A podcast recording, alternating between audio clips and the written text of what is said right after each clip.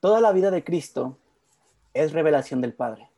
Sus palabras y sus obras, sus silencios y sus sufrimientos, su manera de ser y de hablar. Jesús puede decir, quien me ve a mí ve al Padre, y el Padre, este es mi Hijo amado, escúchelo. Nuestro Señor, al haberse hecho hombre para cumplir la voluntad del Padre, nos manifestó el amor que nos tiene, con los rasgos más sencillos de sus misterios. Aquí Emilio y sean bienvenidos a Apologética para Gentiles. La venida del Hijo de Dios a la tierra es un acontecimiento tan inmenso que Dios quiso prepararlo durante siglos. Ritos, sacrificios, figuras y símbolos de la primera alianza. Todo lo hace converger hacia Cristo. Anuncia esta venida por, la por boca de los profetas que se suceden en Israel. Además, despierta en el corazón de los paganos una espera, aún confusa, de esta venida. La primera cita sacada del, Catecismo de la Iglesia Católica, esta también, pero la primera es del párrafo 516 y esta segunda del 522. ¿Cómo están, querida audiencia? Ya medio los saludé, les dije que se imaginaran una música toda padrota y si están en el podcast, pues no, no la imaginaron ni la escucharon muy bien. ¿Les gusta nuestra música? Es algo que jamás les hemos preguntado. ¿Funciona? ¿Es funcional? ¿Les interesa? ¿Les gustaría que Amén Católico sacara un disco producido por nuestros músicos? No sé, pero como escucharon y siguiendo la dinámica que tenemos en el podcast, hoy no vamos a hablar de música. En todo caso, hablaríamos de villancicos porque hoy vamos a hablar de la Natividad del Señor. Sí, yo sé que no, si nos están escuchando en el podcast, posiblemente es Navidad, posiblemente no. Si nos están viendo en el live de Facebook, no, no es Navidad, falta mucho para Navidad. Tan siquiera el día que nos estamos grabando. Rafa se me está quedando viendo como, ¿qué rayos estás hablando, Emilio? Pero bueno, lo presento a él ya que está aquí, lo siento, Majo, pero te ganó Rafa un poco el protagonismo. Rafa, ¿cómo estás? No se escucha nada de lo que estás diciendo. Preséntala primero a ella, primero a las damas. ¿Qué te pasa? No sé, ¿tú querías hablar? No, no, solo estoy poniendo caras ante lo que dices. Ah, perfecto. Majo, ¿cómo estás? Bien, Emilio, gracias. ¿Cómo estás tú? Yo creo que bastante bien, digámoslo así. Bien. Rafa, ¿tú cómo estás? Bien, también. Hoy estás muy rojo, ¿a qué se debe? ¿O es naranja? Es, es rojo, es una, una, playa roja. No, pero estoy bien, Emilio, gracias. Mm, gusto verte, gusto ver a Majo también estar aquí con la audiencia de Apologética para Gentiles en el podcast y con esta modalidad también de Facebook Live. Entonces, como siempre, como siempre, muy, muy contento de estar aquí. A Majo ya le está gustando la fama. Ay, no me digas eso, Emilio. Pues ya aquí ya mucho, Majo. Pues porque tú me invitas, y no que te diga que no. Sí, puedes decirlo. ¿Tú crees que este, este podcast es famoso o qué? Bastante. Nos siguen de todos lados. Nos escuchan en más de 36 países. Mm. ¿Y en cuántos planetas? Tan siquiera ahorita solo en la Tierra, según Anchor, que es la plataforma donde estamos. Pero bueno, entremos. Vamos primero a hablar del misterio de la Navidad, tal cual. Vemos que Jesús nace en la humildad de un establo, de una familia pobre, y quienes son testigos de este acontecimiento no son reyes, sino unos pastorcillos tranquilos y humildes. Esto derivado de que se fueron a la ciudad originaria de José por el censo que mandó Roma. Rafa, ¿nos quieres hablar un poco de esto? ¿De qué de todo? El misterio de la Navidad. sí, cuando hablamos de un misterio en, en el lenguaje de la fe, estamos refiriéndonos a algo que es inagotable. ¿sí? Cuando decimos misterio no nos referimos a algo que no tenga explicación, sino más bien a algo que podemos saber de él, pero no podemos saberlo todo. Es una cuestión no inexplicable, sino inagotable. Y la Navidad es eso, es un misterio. ¿Por qué? Porque es hablar de el Dios Todopoderoso, creador del universo, creador del cielo y de la tierra, de lo visible y lo invisible, haciéndose hombre y muy concretamente haciéndose un niño, haciéndose bebé. eso es un misterio, ¿no? Ninguna, ninguna religión representó a un Dios tan pequeño, tan indefenso, tan en las manos de los hombres como se nos presenta Jesús. Y la Navidad por eso es un misterio que se presta mucho para reflexionar sobre esta interacción que hay en el cristianismo entre eh, ser el Dios todopoderoso y al mismo tiempo rebajarse, humillarse, someterse a ponerse en manos de los hombres siendo un niño pequeño, un bebé. La omnipotencia de Dios, creador del universo, en pañales y en una cuna. Esto tiene muchas implicaciones luego para la vida personal de los cristianos, ¿no? Pero de entrada, ese puede ser un, pues, puede ser un buen camino para, para iniciar esto. Oye, pero ¿por qué se tuvo que hacer niño? ¿Por qué no llegó, se apareció y listo? ¿Por qué? ¿Cuál es el motivo de hacerse niño? Es que justamente no es una aparición, por eso. Dios podría haber adoptado una forma humana, una apariencia humana ya adulta y venir para dar el mensaje de salvación, pero es que Dios nos da un mensaje de salvación. Jesús no viene a traer un mensaje de salvación. Es el mensaje. Él es la salvación. O sea, no es solo el mensaje, no. Él es la salvación. Entonces la encarnación es nuestra salvación, no una apariencia que él pudiera ya estar de adulto de 30 años y en apariencia humana. No, es que la humanidad de Cristo es real. Es verdaderamente hombre, sin dejar de ser verdaderamente Dios. Es una persona divina, con naturaleza divina, que asume verdaderamente y por completo la naturaleza humana. Y asumir la naturaleza humana implica encarnarse y pasar por todas las etapas de existencia de un hombre, y eso empieza siendo un cigoto. No, estamos acostumbrados a hablar de, de, de, Jesús en términos de cigoto, ¿no? Pero estamos, lo más que estamos acostumbrados a escuchar hablar del niño Dios. El niño Dios. En, México hablamos mucho de eso, ¿no? Pero es que también tendríamos que hablar de el, el feto Dios y el embrión Dios y el cigoto Dios. Pasó por todas las etapas de desarrollo humano porque ha asumido verdaderamente la naturaleza humana y por qué era necesario que asumiera de verdad la naturaleza humana y que no solo fuera apariencia de hombre, porque siguiendo una máxima famosa de los padres de la iglesia, lo que no es asumido no es redimido. Lo que no es asumido no es redimido. Para redimir nuestra naturaleza verdaderamente, quiso asumirla por completo, para redimir toda nuestra naturaleza. Esta es una, de las razones de fondo de por qué así ha sido. Me suena dos cosas. Primero, la unión hipostática. ¿Qué es eso? La unión de dos naturalezas, la humana y la divina, ¿no, Rafa? Corrígeme si estoy mal. No, no, no, eso es. Y también se hizo hombre para, en nombre de todos los hombres, pagar todas nuestras culpas a Dios siendo el mismo Dios, siendo que solo Él podía pagarla, ¿no? Sí, aunque me gusta mucho más decir que se hace hombre para, a nombre de todos los hombres, realizar la entrega total que ninguno de los hombres había hecho, empezando por Adán, y, que mediante esa entrega total selló una alianza para todos los hombres, una alianza con Dios. Eh, me gusta más eso que la otra idea, aunque la otra tiene su valor teológico también. ¿eh? Ok, ok. Y también, este, Majo quería hablar, perdón.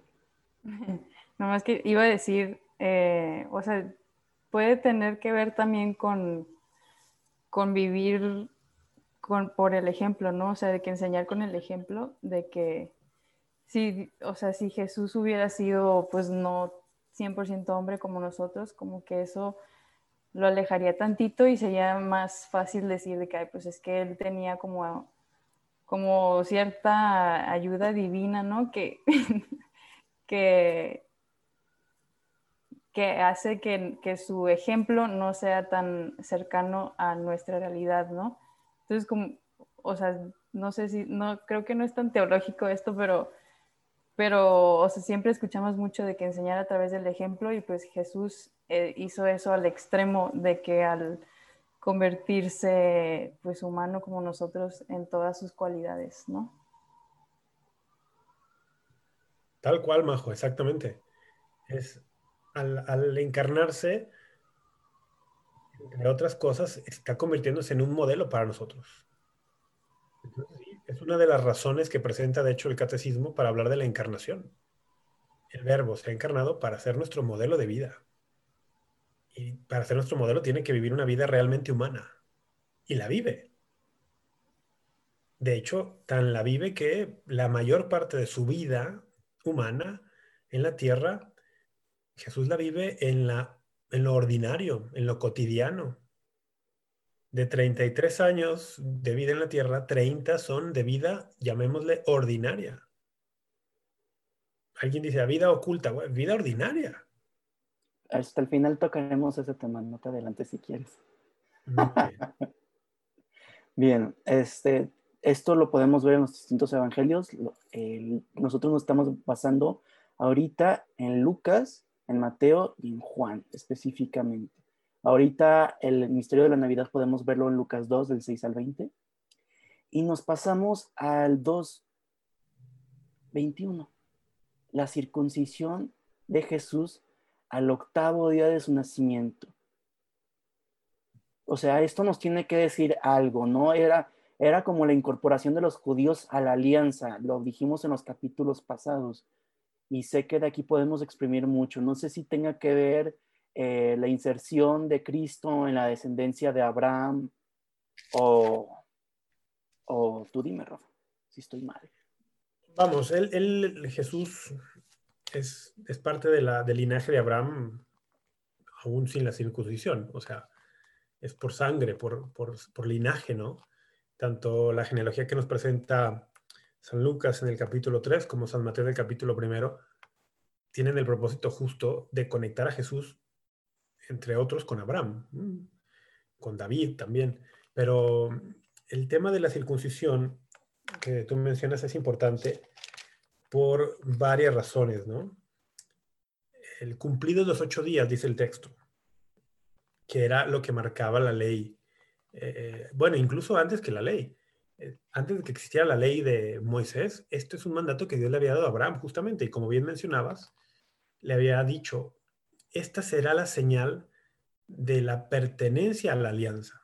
Entonces tú podías ser, por ejemplo, del linaje de Abraham según la carne, pero la circuncisión te incorporaba no solo mediante la carne, sino ya mediante la alianza a la familia, digamos, de alguna manera, ¿no?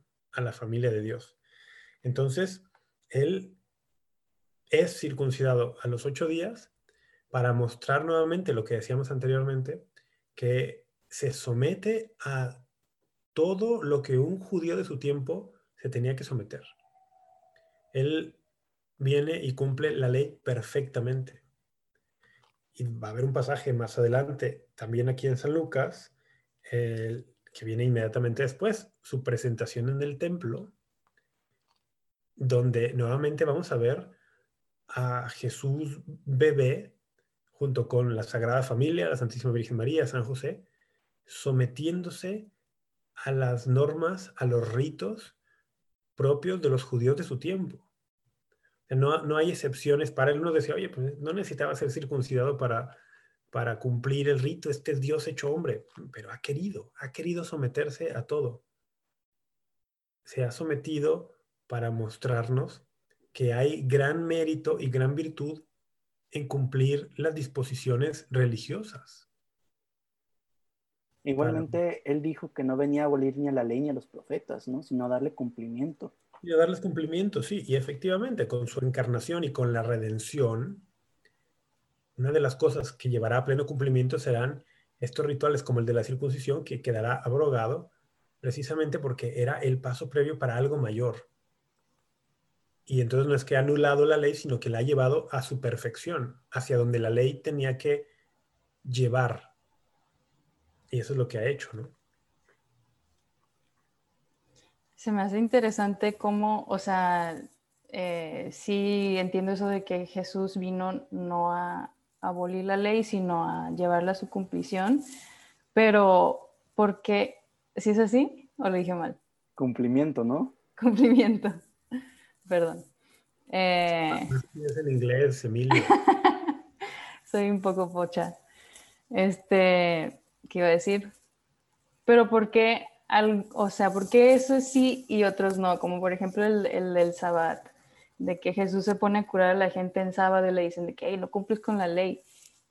Pero, o sea, como cuál es el criterio de Jesús para escoger cuáles rituales sí y cuáles no. Es una, es una gran pregunta, concretamente del Shabbat. No es que lo rompa, no es que lo rompa por romperlo. No, de hecho, en un evangelio que escuchamos el, hoy, el que estamos grabando esto, dice Jesús estaba en la sinagoga en sábado. No, no, en la sinagoga no, en una comida. Está en una comida en casa de un fariseo el sábado. Pero el texto dice que es sábado, ¿no? Y dice, había un hombre enfermo allí, tenía hidropesía.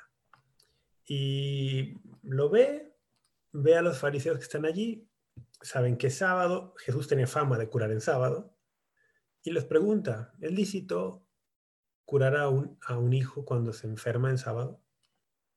¿O es lícito rescatar eh, a, a, tu asno si se cae a un pozo en sábado? Si tu hijo se cae a un pozo en sábado, ¿lo puedes sacar o no? O sea, es como, ¿es lícito hacer el bien el sábado o rompe eso la ley? Nadie le responde porque quedan expuestos ¿no? en, su, en su legalismo. No, el propósito de la ley es hacer el bien.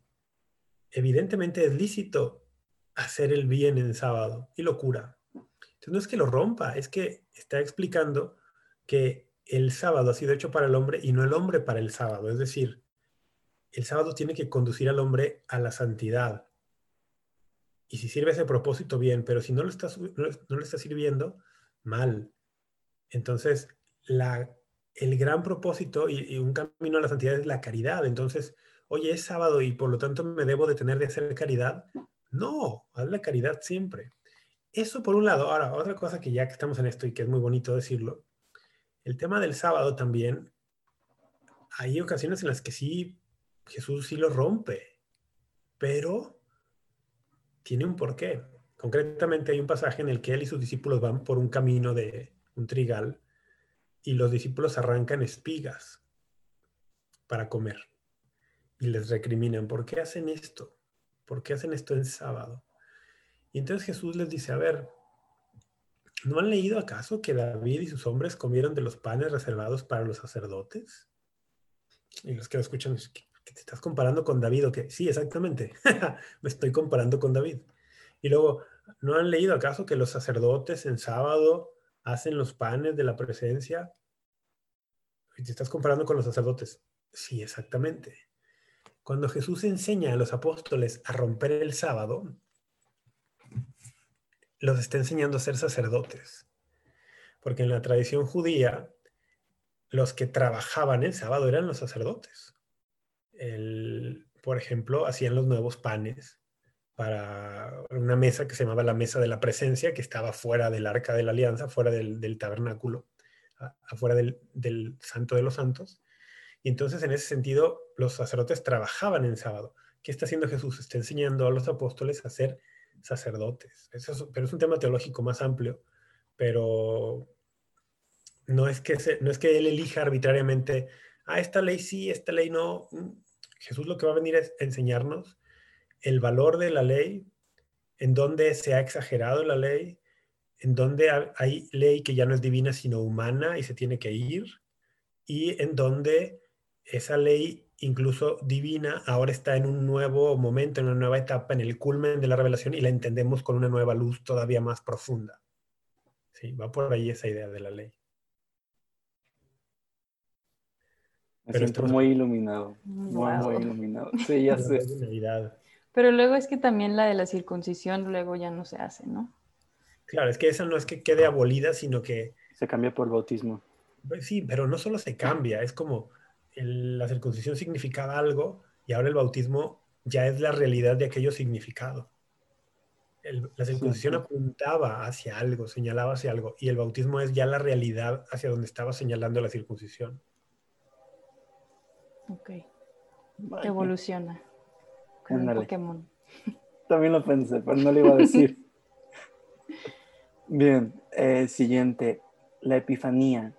Es cuando unos magos de Oriente, en representación de religiones paganas, vienen a adorar. espera, la presentación en el templo, eso es importante. Pero primero, ¿qué viene primero? ¿La presentación en el templo o la Epifanía. La presentación en el templo está después de la Epifanía, tú te estabas adelantando.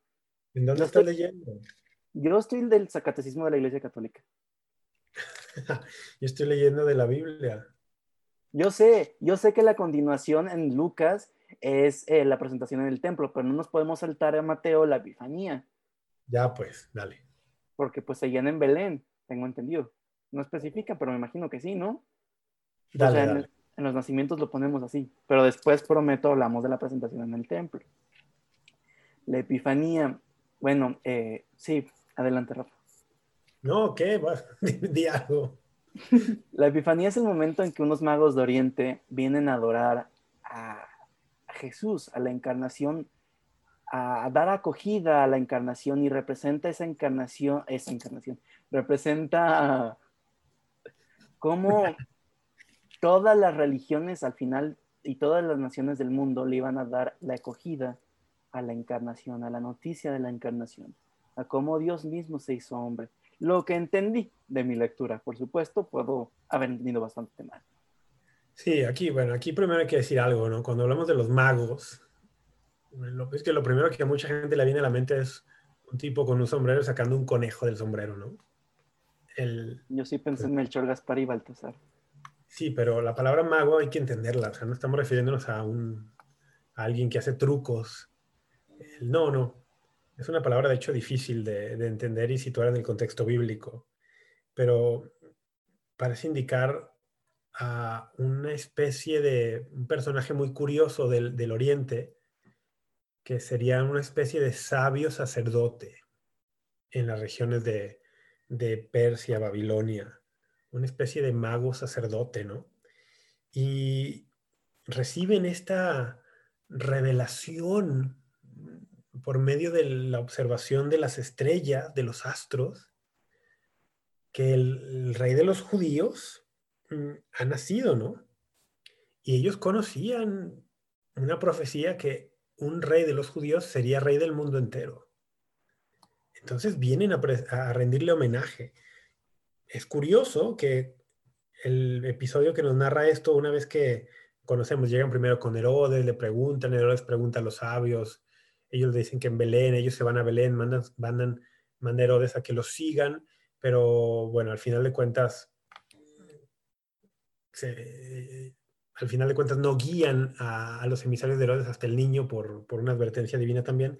Pero una vez que llegan con Jesús, dice el versículo, vamos a leerlo, versículo 10, ¿no? Versículo 10 y 11 de, de Mateo, capítulo 2, dice, al ver la estrella se llenaron de inmensa alegría, entraron en la casa, vieron al niño con María su madre y postrándose le adoraron. O sea, este es un gesto de, que no es para cualquier rey.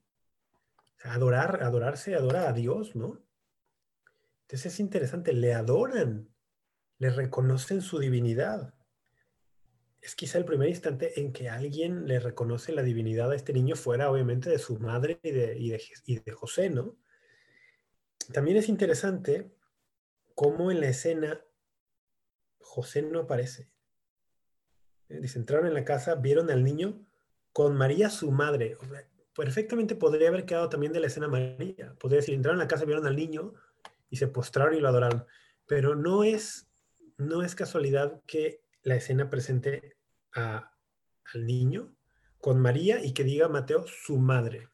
Porque este es un eco a, a una parte del judaísmo antiguo muy importante, a la monarquía davídica, a la monarquía del tiempo de David y los hijos de David. En el tiempo de los hijos de David, pensemos en Salomón. Salomón era el rey y la reina era su madre, la reina madre. Y presidían la corte juntos. Hay un pasaje en... es, ¿Qué libro es? Es primer libro de los Reyes, capítulo 2, donde Salomón manda poner junto a su trono un trono a su derecha para su madre. Y juntos presiden la corte y reciben así el rey y la reina madre a los monarcas o a los emisarios extranjeros para atender asuntos en la corte. Entonces aquí lo que Mateo nos está presentando es un eco de aquello. Tenemos al rey Jesús con la reina madre María presidiendo la corte, recibiendo a reyes emisarios extranjeros en asuntos de alta importancia. En otras palabras, Mateo nos está diciendo, el Mesías está aquí, el rey tan anhelado está aquí, el descendiente de David que ha de restaurar el reino está aquí. Entonces hay un montón de cosas, ecos de eso, ¿no? en, este, en este pasaje. Pero bueno, ya eh, también ahí podemos decir un montón, pero hay que avanzar. Yo tengo una duda. ¿Puedo preguntarla o quieren avanzar? no, no, no puedes preguntar nada. Ah, bueno. No, ya, ya Mi duda es, eh, o sea, ¿se puede decir que esos magos tienen fe? O sea, que tienen fe en Dios o es como nada más ellos reconocer un hecho de que ahí está alguien muy importante. Sea, como que pienso de que siento que es una conversión como muy fácil, muy radical, así de que de apenas enterarse que, que nació el niño y ya como que tener fe en él como Mesías, como que siento que es muy rápido, como muy de la nada. Sí, hay que entender que Mesías es un término para los judíos y que originalmente para ellos significaba el que restauraría el reino. No tenía un atributo de divinidad necesariamente ¿eh? para el judío. Pero acá ellos, es que cuando dices si tenían fe, tendríamos que ah, preguntar a qué tipo de fe te refieres, ¿no? O, a qué te refieres cuando dices fe. Pero sí hay una, sí hay una conversión, digamos, de estos hombres que Dios les ha mostrado mediante la lectura del libro de la naturaleza, por decirlo así, usando una expresión cristiana muy querida, eh, explorando el libro de la naturaleza, han sabido encontrar en él signos que les han dirigido hacia ese Dios que sin conocer anhelaban. Y por eso en estos hombres venidos de Oriente, que son sabios y son sacerdotes, como bien decía Emilio, están representadas las culturas y religiones paganas, eh, y están representados los anhelos de una humanidad que esperaba, anhelaba, deseaba la verdad acerca de Dios. Y sí, sí, sí, si hablamos de una conversión de estos hombres al estar delante de este niño Dios, por eso dice, le adoraron. No podríamos hablar que se pudiera, se le pudiera adorar sin tener fe. También hay que recordar que la fe es un don de Dios en primer lugar. Dios les ha dado el don de la fe a estos hombres para que ellos a su vez puedan ir y llevar el anuncio a sus tierras de origen, como para ser de los primeros evangelizadores, podríamos llamarles. que creo que lo comparo como con, con San Pedro, de que a él siento que le cuesta más o más tiempo reconocer que Jesús es Dios y, ver cómo los magos tan rápido, pues ya, creo que por eso me, me impresiona. Sí, sí, es real. Ahora, es que todo tenía un propósito. Con los apóstoles, Jesús sigue una estrategia que tiene un propósito muy específico. Con estos magos, sacerdotes, profetas venidos de Oriente, tiene otro, otro fin, ¿no? Dios va a obrar con cada persona distinto porque Dios nos trata así, a cada uno de forma personal. Entonces con cada uno va a obrar de forma distinta para, pues para que logremos llegar al fin de, de eso, de responderle, de amarle y de contribuir con su plan.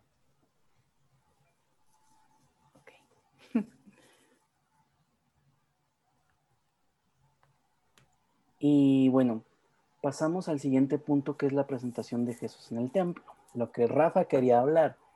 Aquí me gustaría mencionar que a Simeón se le dio la promesa de que no moriría hasta que viera al Mesías en la tierra.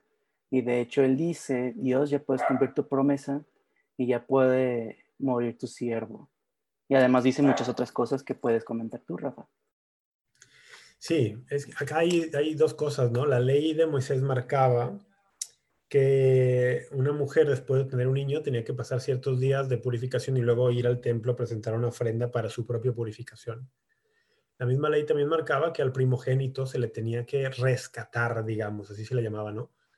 Ir a ofrecer un sacrificio eh, para rescatarle, porque por, por derecho los primogénitos le pertenecían a Dios y tú querías rescatarlo de alguna forma, pagabas eso. También hay un eco en este pasaje de una consagración, ¿no? Como que María lleva a su hijo a consagrárselo a Dios. Bueno, todo esto está allí presente. Acá lo interesante y que ya lo esbozamos anteriormente es que estrictamente hablando las mujeres cuando iban a, ofrecer al templo el sacrificio de su purificación era porque la ley las consideraba que quedaban impuras después de la labor de parto, ¿no? Pero nosotros sabemos que la Santísima Virgen María no incurrió nunca en ningún tipo de pecado ni de mancha porque fue concebida sin pecado desde el principio y además llena del Espíritu Santo. Entonces ella perfectamente podría haber dicho, no, pues yo, ¿cuál impureza? No, yo no soy impura porque estoy llena del Espíritu Santo, no voy a ir a hacer esto. Porque tengo que además llevar y pagar un, un precio por el rescate de mi hijo según la ley cuando mi hijo es Dios el autor de la ley. Vamos, que si hubieran querido, la Sagrada Familia podría haberse pasado por alto todas estas normas y rituales de la ley. Y sin embargo no quieren. Sin embargo quieren someterse y cumplir como uno más. Entonces aquí yo digo, oye, si la Sagrada Familia cumple con sus obligaciones religiosas, ¿quiénes somos nosotros para decir, ay, no, por ejemplo, a misa, ay, no, qué flojera, ¿no? Misa, pues no pasa nada si no voy. Total, una semana que no vaya, que, Dios no se va a enojar. Entonces eh, dices, oye, cumplir las obligaciones religiosas es parte fundamental de nuestra religión y tiene un propósito y nos beneficia. Y si ni siquiera la Sagrada Familia se pasó por alto esto, como quién eres tú para pasártelas por alto, ¿no? Pero luego además vemos también que en la fidelidad al plan de Dios, que se manifiesta en lo cotidiano y en el cumplir lo ordinario, también siempre recompensa. Porque si María Santísima, San José hubieran decidido no ir al templo por esto que ya hemos mencionado, se hubieran perdido este encuentro con Simeón. Y en el encuentro con Simeón, pues eh, escuchamos unas palabras y una profecía súper importante, ¿no? Escuchamos un cántico de admiración ante el carácter de este niño. Ahora puede, Señor, pues, según tu palabra, dejar que tu siervo se vaya en paz porque han visto mis ojos tu salvación, la que has preparado a la vista de todos los pueblos, luz para iluminar a las gentes y gloria para tu pueblo Israel. Este cántico es el origen de la fiesta de las candelas o de la Virgen de la Candelaria, que se celebra el 2 de febrero. El 2 de febrero son 40 días después del nacimiento de Cristo, el 25 de marzo. Es la fiesta de la presentación. Luz para iluminar a las gentes, la fiesta de las candelas. Y después la profecía, ¿no? Simeón les bendijo y le dijo a María su madre, Este está puesto para caída y elevación de muchos en Israel, y como signo de contradicción, y a ti mismo una espada te atravesará el alma, a fin de que queden al descubierto las intenciones de muchos corazones. María Santísima desde este instante sabe y va a guardar esto en su corazón hasta el día de la crucifixión, sabe que la gran alegría de ser la madre de Dios viene acompañada de un dolor grande y de mucho sufrimiento. Y sin embargo, ella lo asume y también aquí nos da un ejemplo de lo que es la vida cristiana, porque sabe que con Cristo aún el sufrimiento adquiere un nuevo significado. Con Cristo aún el sufrimiento adquiere un nuevo significado. Le ha cambiado el signo al sufrimiento, porque unido a la cruz de Cristo, el sufrimiento tiene un valor redentor la gran tragedia del cristiano no es sufrir. La gran tragedia para el cristiano es sufrir, porque el sufrimiento no es opcional, vendrá porque vendrá en la vida, pero la gran tragedia es sufrir y que ese sufrimiento sea desperdiciado. Que no lo unas a la cruz de Cristo para tener un valor redentor tanto para ti como para otros. Entonces, bueno, por esto, la Sagrada Escritura tiene muchísimo, ¿no? Pero bueno, vamos a seguir porque si no, no terminamos. Se me puso una piel súper chinita, chinita, chinita, chinita.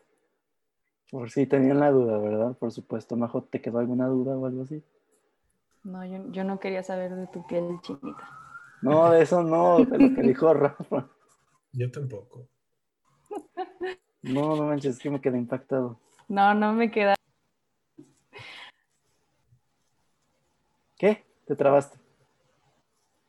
Sí, creo que es mi internet. A ver. O sea, ¿yo te escuchas bien? Que no tengo dudas. Bien. Proseguimos. Aquí no se regalan dudas, aquí se regalan respuestas. Nice. Nice. Apologéticas.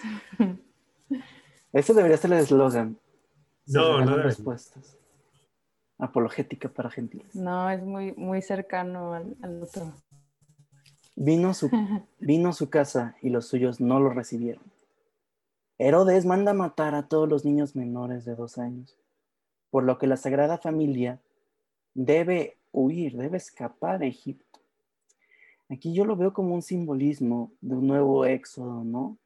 Y a Cristo como el liberador, el gran liberador definitivo, el nuevo Moisés. No sé, Rafa. Sí, claro, definitivamente hay un eco de eso, ¿no? En la historia de Moisés, en el principio del libro del Éxodo, vemos también a un rey tirano que ordena la matanza de los niños hebreos. El, faraón hizo eso, Herodes también.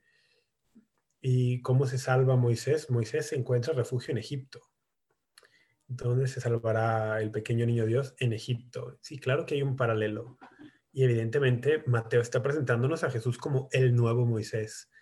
El nuevo Moisés que llevará a cabo la nueva Pascua y por lo tanto el nuevo Éxodo. Definitivamente hay ecos de eso.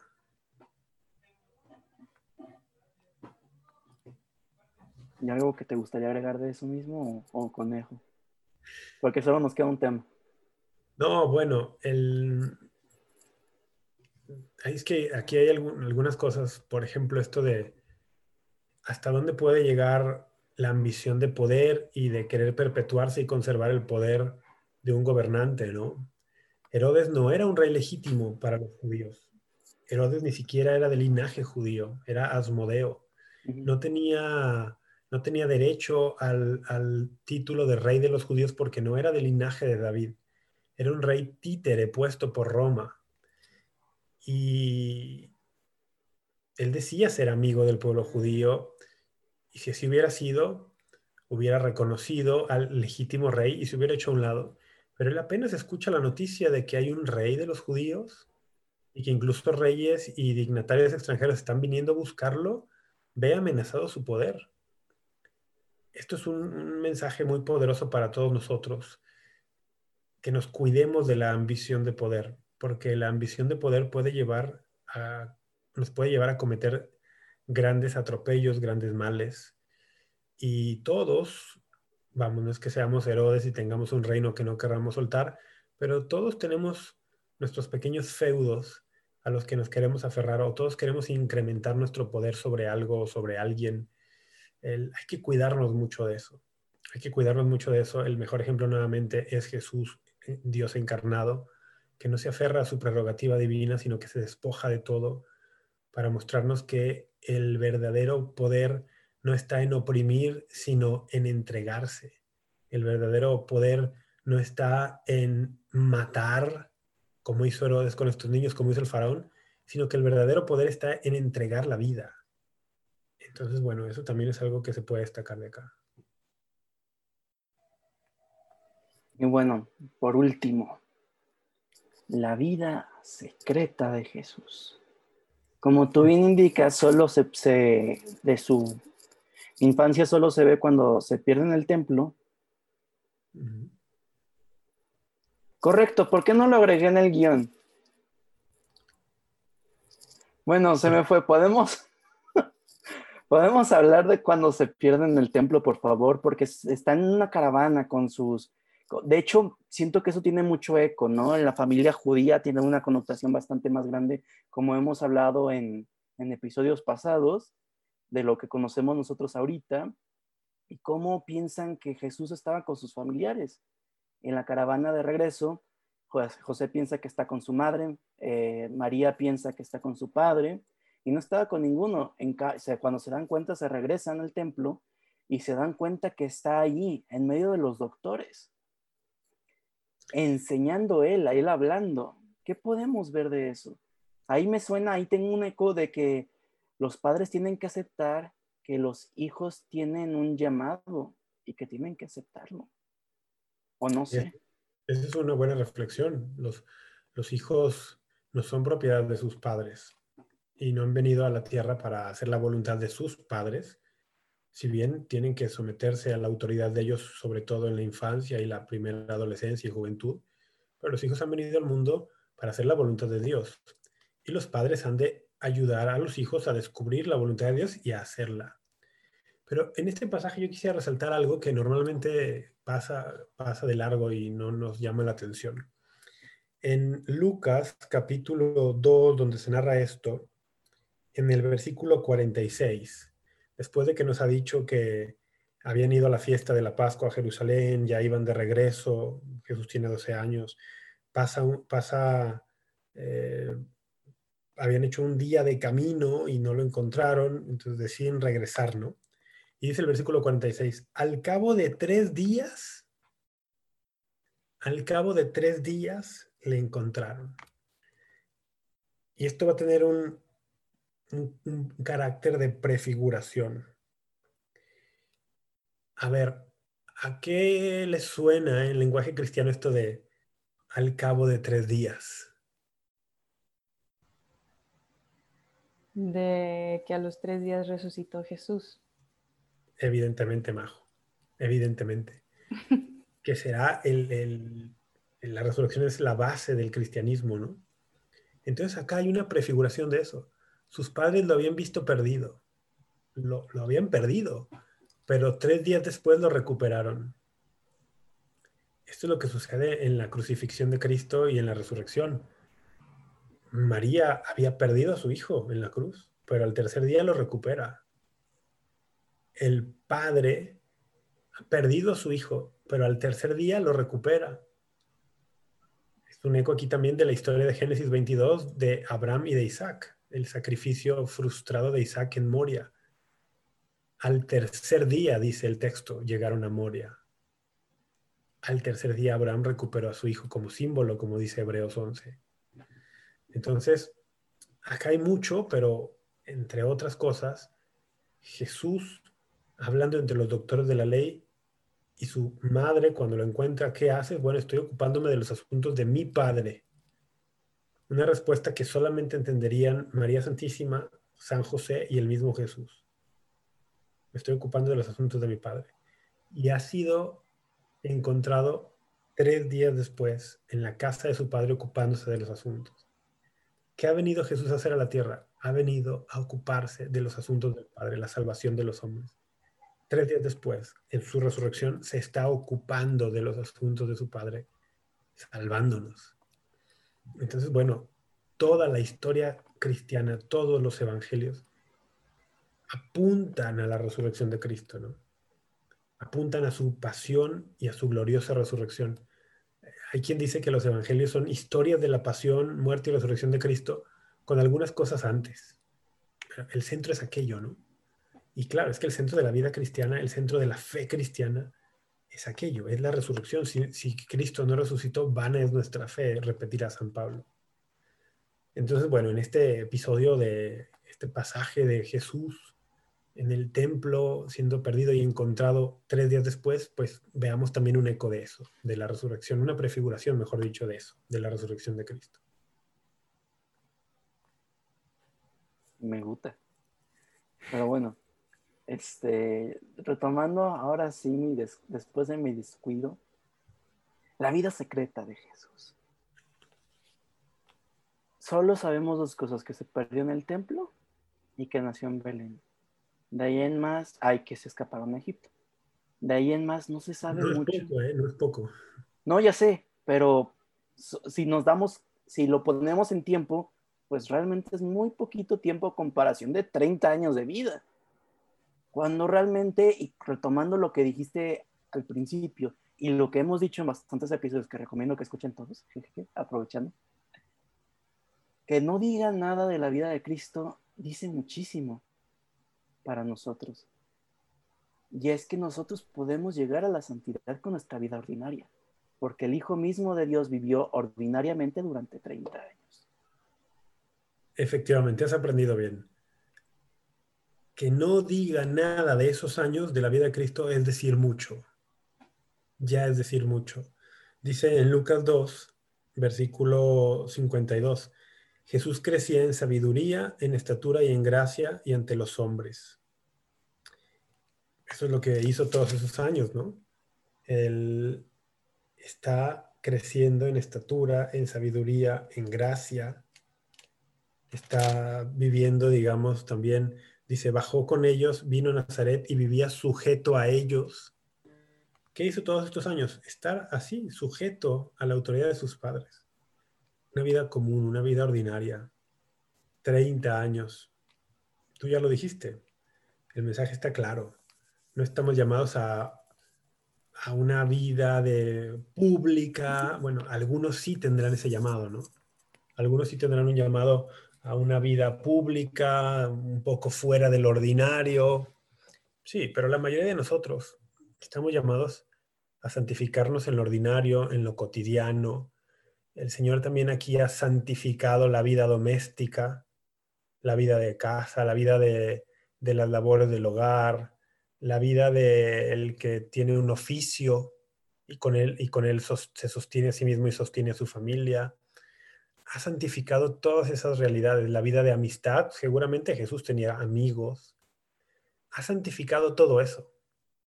Y nosotros estamos llamados a eso, a santificarnos en eso, en la vida de casa, en la vida doméstica, en el oficio, en la profesión, en la amistad.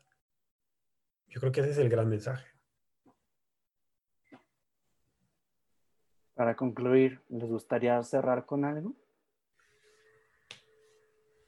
¿No? Majolín tía tú. Pues, podría decir que, pues que justo por eso que dice Rafa, como que siempre deberíamos, bueno, siempre se nos recomienda meditar sobre la vida de Jesús, ¿no? Porque tiene muchísimo y a mí me pasa que cuando, no sé, como que veo obstáculos de que, ay, pues es que no, no, entiendo a Dios y no sé por qué existimos y no sé, por, no sé cómo entender a Dios de una manera práctica, puede ser, pero luego como que pienso en Jesús y que Dios se encarnó, como que eso lo aterriza más para mí y me da, me da tranquilidad. Entonces, como que Jesús encarnado es una super respuesta para las dudas que, que nos puede, que podemos tener de nuestra fe siento yo. Me gusta. ¿Te gustaría aprovechar y agregar nuestras redes, Majo? No. bueno, sí. Este tenemos Instagram, Facebook, YouTube, Twitter y ya. ¿Aprendiste, Emilio, cómo se pronuncia? Twitter. El Twitter, pues. El Twister. Twitter. es británico ya. Facebook. Bueno, ajá. ¿Y cómo nos pueden encontrar ahí? Como Amen Católico. Vaya. Cuántas cuentas diversas. Jesús compartió durante la mayor parte de su vida la condición de la inmensa mayoría de los hombres, una vida cotidiana sin aparente importancia, vida de trabajo manual, vida religiosa judía sometida a la ley de Dios, vida en la comunidad. De todo este periodo se nos dice que Jesús estaba sometido a sus padres y que progresaba en sabiduría, en estatura y en gracia ante Dios y los hombres. Esto fue Apologética para Gentiles. Un saludo a todos y hasta la próxima, amigos.